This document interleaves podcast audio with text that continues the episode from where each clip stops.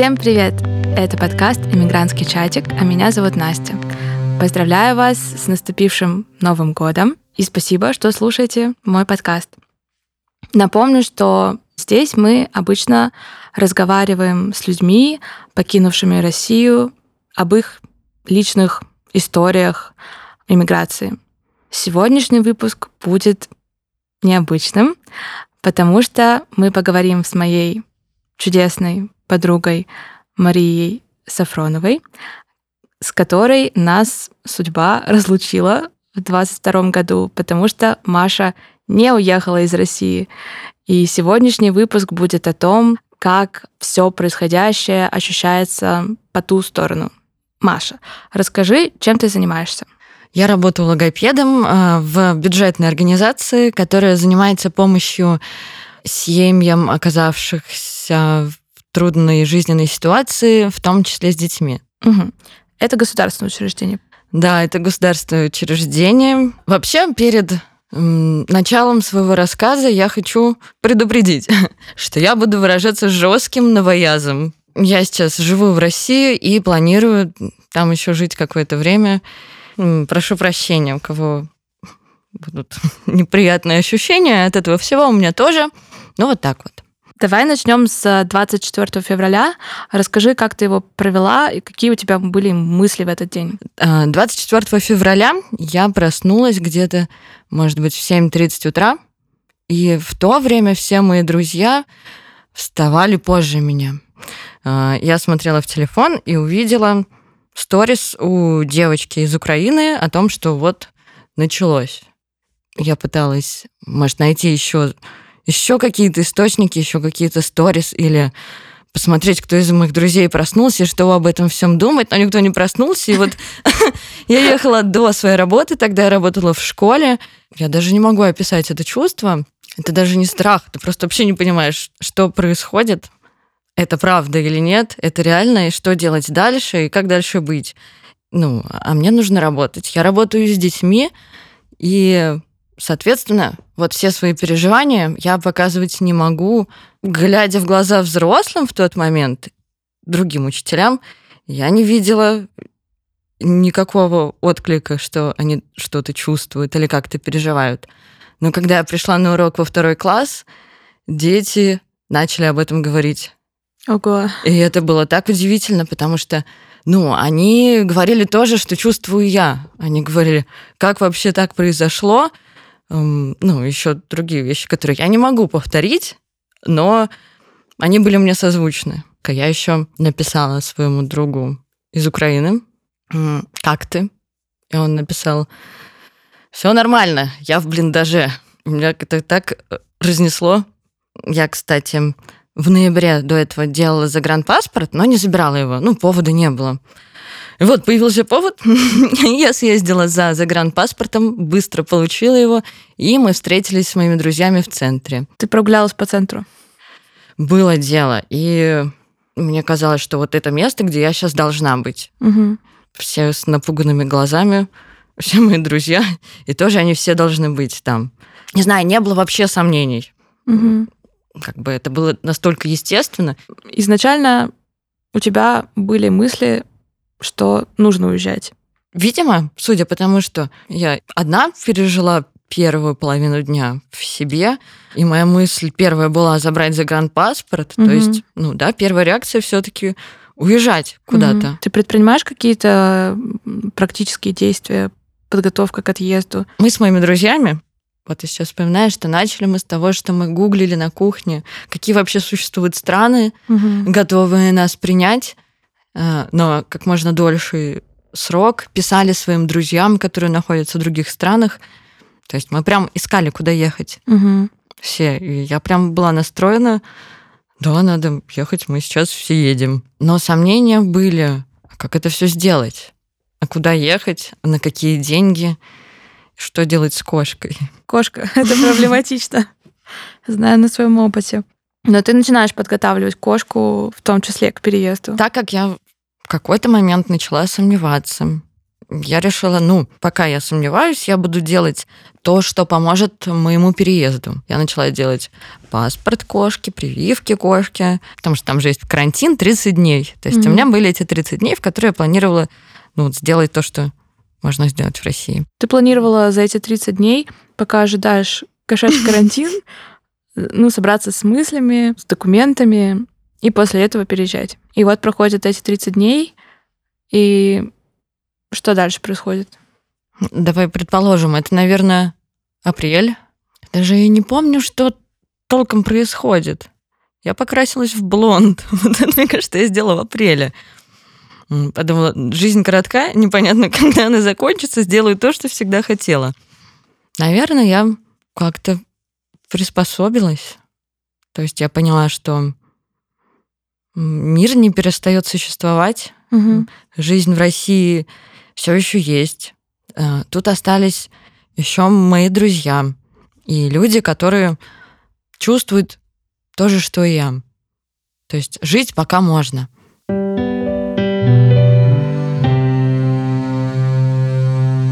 Какой процент твоих друзей с начала войны уехал из России?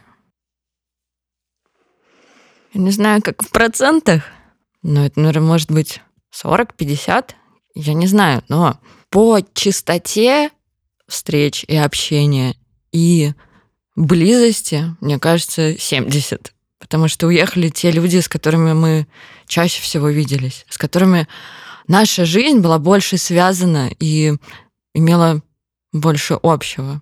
Остались, не хочу никого обижать, остались близкие друзья и люди, которые стали близкими друзьями, потому mm-hmm. что в какой-то момент я переехала жить к своей подружке, что меня в чем-то спасло, поддержало, и как бы, мы выстроили свой мирок. Она стала моим близким другом. Но те друзья, которые уехали, составляли гораздо большую часть моей жизни, чем те, которые остались. Удается ли тебе с уехавшими друзьями видеться ну, вживую? Ну вот я второй раз приехала сюда, в Ереван. Угу. То есть за эти два года мы видимся второй раз. как и получилось ли наладить процесс какого-то альтернативного общения вот с уехавшими друзьями онлайн? Может быть, появились какие-то новые ритуалы? Или, может быть, не получилось его наладить? Как вот выглядит ваше общение сейчас? Оно трансформировалось. Мне кажется, в какой-то момент мы вообще ни с кем не общались. Есть у меня друг Костя, с которым мы с февраля по февраль не общались. Может, мы перекинулись парой сообщений. Я не знаю почему. Но когда я приехала, как будто бы мы вот только расстались. Угу. Потом мы начали созваниваться с друзьями по видеосвязи, общаться. С Настей мы скачали приложение для дружбы на расстоянии, где мы обмениваемся фотографиями. Но я не знаю, мне сложно поддерживать общение на расстоянии. Не те ощущения совершенно. Ну, это действительно сложно. Если раньше мы, если не созванивались каждые два дня, то списывались каждый день и по всем вопросам. А сейчас как будто бы не чувствуешь такой возможности по любому поводу писать своему близкому другу. Как будто бы немного поставлено на паузу общение. Угу. Все равно ты общаешься с человеком, и ты чувствуешь ту же близость, которая была у вас до этого. И также я приезжаю, и каждый раз, ну, то же самое чувствую. Ну, нет пропасти между нами, хотя это очень пугало. Угу. Что у нас начнется разная жизнь, а, разный опыт, и мы не сможем уже быть такими друзьями, как раньше. Мне вообще очень было горько от того, что ну, я не могу разделить этот эмигрантский опыт с вами, ну и до сих пор. Но к теме того, как это повлияло на общение, я думаю, ну, как будто бы поставлено на паузу. Угу. А чувствуешь ли ты негатив или какое-то недопонимание или давление со стороны своих уехавших друзей и знакомых? Сначала, мне кажется, его было много. И тебе каждый говорил, ты должен уехать. Ну что, когда ты уедешь? У меня есть друзья, которые мне пишут в Инстаграме, когда я еду куда-нибудь, ну что, ты что, уже переезжаешь? Возможно, я создала себе такое впечатление человека, который вот-вот что-то сделает и уедет. И судя по тому, что я сказала в начале подкаста, такое впечатление я и создала. В начале сильная была разница, потому что по моим ощущениям, люди, которые переехали, считали, что это единственно правильное решение и действие в этот момент.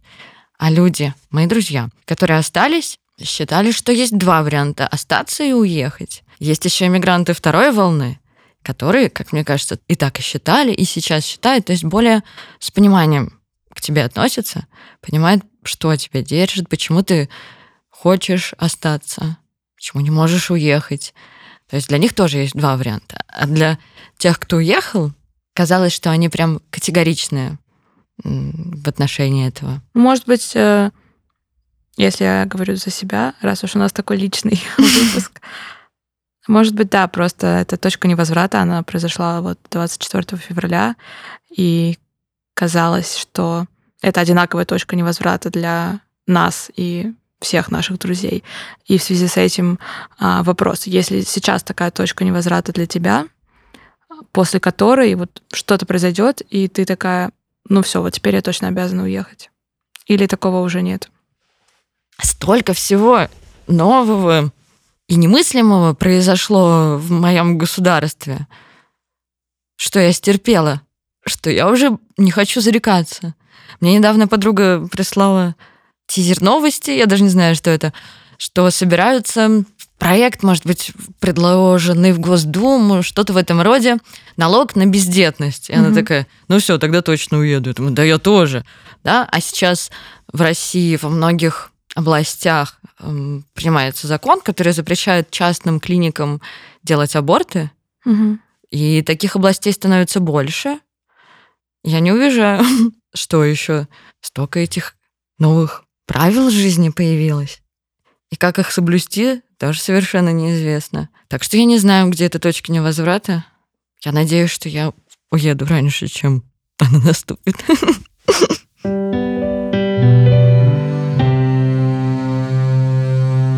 Перейдем к твоей работе. Мы уже выяснили, что ты работаешь логопедом в государственном учреждении. Изменилась ли как-то твоя работа после начала войны? Может быть, появились какие-то дополнительные социальные нагрузки, которые ты не обязана, но, может быть, тебе рекомендуется выполнять? Вообще, работа на государство славится своей добровольностью, принудительностью. Угу. И это всегда было. Я слышала от людей, которые работают давно уже, да, там в школах, может быть, государственных, каких-то детских учреждениях, ну, о том, что им предлагали чем-то вот заняться, что не входит в их трудовые обязанности. И все это знают. Вот у меня коллеги плели маскировочные сети. Некоторые работники были задействованы в раздаче повесток.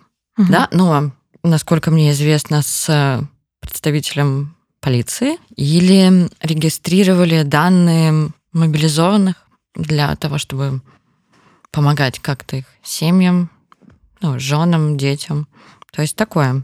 Тебе нужно было участвовать в таких мероприятиях? Я участвовала в одном мероприятии. Я этим не горжусь. Но мне на самом деле плевать, кто меня осудит или нет. Мне самое тяжелее от этого, чем э, кому-то может тяжело это слушать или неприятно, или по-максималистски, что да, вообще никак не должны быть связаны с государством, никаким образом ты не должен быть винтиком там, в системе. Но я, может быть, пошла на сделку с совестью, а, выбрав вот то, что я делала, чтобы не делать то, что мне совсем не нравится. Я э, регистрировала как раз э, данные мобилизованных, их семей. Прям это было в мобилизацию. И это такой опыт, который съел часть моей души, мне кажется потому что ну, мне все это страшно, мне все это больно. И людей я разных видела, плачущих мужчин, их друзей, жен, типа детей. То есть атмосфера жесткая. Кто-то говорил, а я не вернусь, я не собираюсь вернуться. В смысле с войны? Да, мы говорим, так, нам нужны ваши данные, чтобы, ну, там, вашей маме, допустим, помочь. Или вот карта, там же выплаты есть угу. некоторые. Вот номер вашей карты. Мне все равно, я не собираюсь возвращаться. То есть, я не понимаю, человек... Э... Не давал данные своей карты, Потому чтобы... что он думает, что он умрет? Да. Мы говорим, ну ладно, а родители, дети там, Ну да, да. Когда ты читаешь в интернете, это одно. А когда ты смотришь в глаза человека, ты видишь человека, ты не видишь врага своего в этот момент. Того, кого ты ненавидишь. Или сочувствуешь. Ну, я не знаю. Ты просто видишь такого же человека, которого ты 30 лет до этого видел. Ты покупал в магазине этого человека что-то, или он чинил тебе что-то, или ты обронил деньгу, он поднял и тебе дал. Просто больно за то, что это происходит со всеми нами. Ну, я в раздрае жестком ушла с этого мероприятия. Пошла в Золотое Яблоко и купила себе косметики, которая мне абсолютно не нужна, чтобы mental health как-то свой поддержать. Больше такого не было у меня. Я опасаюсь, что в какой-то момент мне будет предложено что-то связанное с этим. А могла ли ты отказаться от этого? И какие были бы последствия? Мне кажется, что я могла бы. Ну, а тебя же не насильно туда не приведут, за руку не посадят, в лоб не дадут. Ну, могли ли тебя уволить, например, за такое? А мне кажется, да. Угу. А, я еще тогда была на испытательном сроке. Меня mm в три дня могут уволить, просто типа не подошла. mm А может быть, и не уволили бы. А вдруг, ну, я бы сказала, не хочу. А мне бы сказали, а, ну ладно, Маш, ну тогда не надо. Есть люди, которые хотят и могут этим заниматься. Я не проверяла. Могла ли я проверить? Да, могла. Думала ли ты поменять работу, может быть, оставшись в своей сфере, но уйдя из государственного учреждения, чтобы таким образом избежать вот, этой, вот этих сделок с совестью? Мне нравится моя работа, мне нравится то, что я делаю. Мне нравится, как организован процесс именно касающийся моей работы. И мне нравится ее делать не думая о деньгах. То есть, когда ты работаешь с детьми в частном учреждении, а я до этого работала в двух, угу. Там очень жестко все завязано на деньгах. А для меня деньги и обучение детей это вот разные вещи. То есть мне нравится хорошо учить детей, да, и не думать о том, что побольше бы там, может, это там с родителей может предложить им это, или там родители, а я же заплатил 500 рублей, почему мой ребенок сам уже все не умеет? Угу. Ну, грубо говоря, такие требования. Мне не хочется об этом думать. Плюс, честно, и коллектив у меня хороший, и условия работы тоже. Не все частные организации могут такое предложить. Для того, чтобы быть честной, скажу, что мне кажется, сейчас в том месте, где я работаю, в том районе, социальная сфера очень хорошо развивается. Новые проекты создаются, новые учреждения, которые действительно помогают людям. Не идеально, есть к чему стремиться, но мне кажется, выполняют все-таки свою миссию. Мне нравится, что мы помогаем людям, которые не могут организовать это в коммерческом учреждении, как-то в частном порядке. В частных учреждениях и зарплаты чаще всего пониже. Не то, что у меня прям большая зарплата, но в частных я спрашивала у одногруппниц своих, у меня есть опыт у самой работы, действительно меньше. Мы работаем за деньги. Могла бы ты работать в своей сфере а, за границей? Вот, это вопрос, которым я задавалась, планируя миграцию. Это сложно. То есть, как мне кажется, условному айтишнику или человеку, который может работать из любой точки мира, эм, переезд с точки зрения работы дастся легче, чем мне ну, я не знаю, кто-то, кто работает руками или даже математик. В общем, что-то, что не завязано на языке. Моя профессия жестко завязана на языке, я логопед, да, я работаю на русском языке с русскими правилами, с русскими фонемами и детьми. Естественно, дети теперь есть во многих странах мира. Да, и можно и няней работать, и, наверное, логопедом. А мне сложно это представить. Я не нашла для себя ответ на вопрос, как это сделать так, чтобы мне было комфортно. Есть ли что-то, что помогло бы тебе сейчас решиться на переезд? Может быть, например, какая-то единовременная материальная помощь или предложение о работе с небольшой, но стабильной зарплатой? Ты хорошо сформулировала вопрос, потому что я даже растерялась. Я думаю, если мне, бы мне предложили конкурентоспособную зарплату, на которую я смогла бы снимать жилье, лечить зубы, потому что сейчас я исполняю свою давнюю мечту, эм, лечу зубы брекетами. Это очень материально тяжело. И очень важно для меня, если такая зарплата бы позволила мне, то я думаю, что поводов не ехать уже бы не было. Плюс, mm-hmm. ну, честно говоря, нет, наверное, поводы были бы. Немножко исправлю себя. Одной переезжать мне бы не хотелось. А, мне бы очень хотелось иметь друга или партнера, или близкого человека, с которым вы бы прошли это вместе. Потому что одному, как мне кажется, в чужой стране, в новых обстоятельствах трудно. И финансово, и морально. Представим, что я бы приехала в Армению сейчас. И даже если бы это была суперская зарплата, на которую бы я сняла квартиру, и жила бы примерно так же, как в Питере сейчас. Неизвестно, что было бы дальше. Допустим, мои друзья бы уехали в Европу, другие друзья еще куда-нибудь в Сербию, не знаю, а кто-то, может быть, вернулся бы в Россию. И я бы осталась здесь одна. Ехать за кем-то тоже тупо. Не знаю, не тупо, но ты остаешься в зависимости. А когда это сейчас моя фантазия, когда есть человек, с которым вы в одной команде, вместе, вместе принимаете решения, берете на себя риски и ответственность, это другое дело. Вы можете как бы создать свой мир в новом государстве. То есть теоретически ты рассматриваешь для себя возможность переехать в будущем? Да. Меня мечет от одного к другому. Потому что и переехать я бы хотела, и поводов для этого очень много. Но мне и так страшно, и не составить план на жизнь на самом деле мне не составить план на жизнь ни в России, ни в другой стране. Идеального решения нет. Допустим, вот, я думаю, мне сейчас 30 лет. Недавно рассказывала друзьям и вообще кому только можно, но еще не психологу.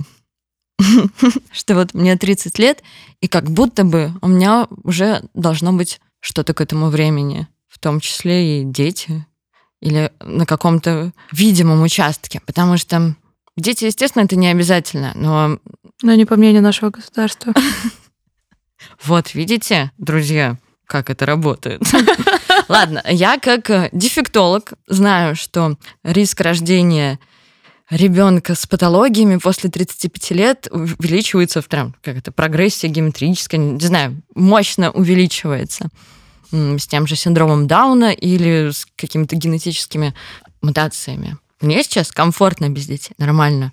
Но не пожалею ли я об упущенной возможности в 35, когда мое тело уже будет другим. Но есть альтернатива заморозить яйцеклетки, как нам советовала Ася Казанцева, где-то в 34 года. Как говорит статистика, для женщины это идеальный возраст. Но рождение ребенка, где тебе представляется реальней э, в России через 5 лет или в за границей? Опять же, нет идеального ответа. Я бы не хотела, чтобы мой ребенок пошел в сад, где его оденут в форму и построят. Угу. Мне хотелось бы, чтобы мой ребенок был свободный. Мне страшно было бы отдавать своего ребенка в систему государственного образования, такой, как, э, как мне кажется, она становится. Ну, конечно, есть выход да, частной школы или домашнее обучение, в себе я вижу силы, ну, к тому, чтобы дать ребенку какое-то образование до того момента, как он научится контролировать себя и как-то критически мыслить. Угу. Потому что у меня есть кейс, где ребенка, там, одной моей знакомой в школе побили за позицию. Это был четвертый класс. Побили? Побили. Дети? Дети другие. Такого бы не хотелось. Хотя вот вчера мне мой друг сказал, что он считал, что в 2019 году нестабильно рожать ребенка. Не то, что сейчас. Правильного ответа не существует.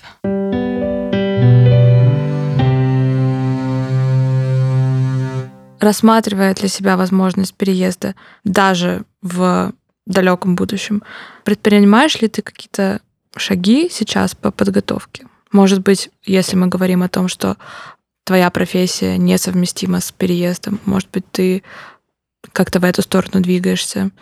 Или учишь какой-то язык? Насчет профессии нет, и я гномблю себя за это, потому что я хотела этим заняться еще год назад.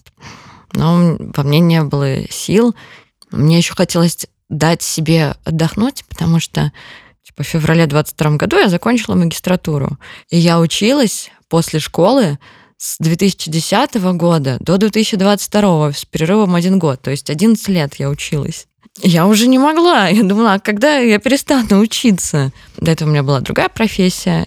А в педагогике я отучилась сначала 5 лет, а потом еще два с половиной. И я, наконец, начала понимать вообще, что происходит на том уровне, на котором мне хотелось бы, и примерно зарабатывать столько, сколько мне нормально. И хочется, конечно, плоды своей работы ощутить. И мне не хотелось это бросать так. Но плюс мне нравится работать с детьми, мне нравится моя работа и то, что я делаю. От этого сложно отказаться. Сами те часы, которые я провожу с детьми, я даже, можно сказать, не ощущаю как работа. Это тяжело, это выматывает, но это прикол. Угу. Вот. Я пыталась бесплатный курс программирования начать, это тяжело. Мне очень трудно концентрироваться. очень трудно еще себя организовать к этому. Есть разные варианты. Внутреннее ощущение, что надо организоваться. До еще февраля 22 года я начала учить польский язык. И я прям надеялась, что я приеду в Польшу. И мне нравился польский язык, и он мне хорошо дается. И даже когда все это началось, и как будто бы мотивации учить язык стало меньше, я пошла на второй год обучения. То есть по сертификату у меня сейчас уровень B1 владения. Ну, по факту, я думаю, это А2. Но как переехать в Польшу сейчас, я не знаю. Туда даже туристам сложно поехать. А как переехать в Польшу, напишите, пожалуйста, в комментах. Спасибо тебе, Маша, за такой честный разговор. Мне кажется, это один из самых важных выпусков, потому что, несмотря на то, что мы здесь говорим об эмиграции в основном, мы ни в коем случае не пропагандируем это как единственный возможный правильный вариант, а скорее говорим о том, с какими сложностями мы сталкиваемся. И сегодня было интересно посмотреть на это с другой стороны и поговорить о том, что сложно не только тем, кто уехал, но и тем, кто остался. Особенно ценю твои искренние ответы. Спасибо тебе большое.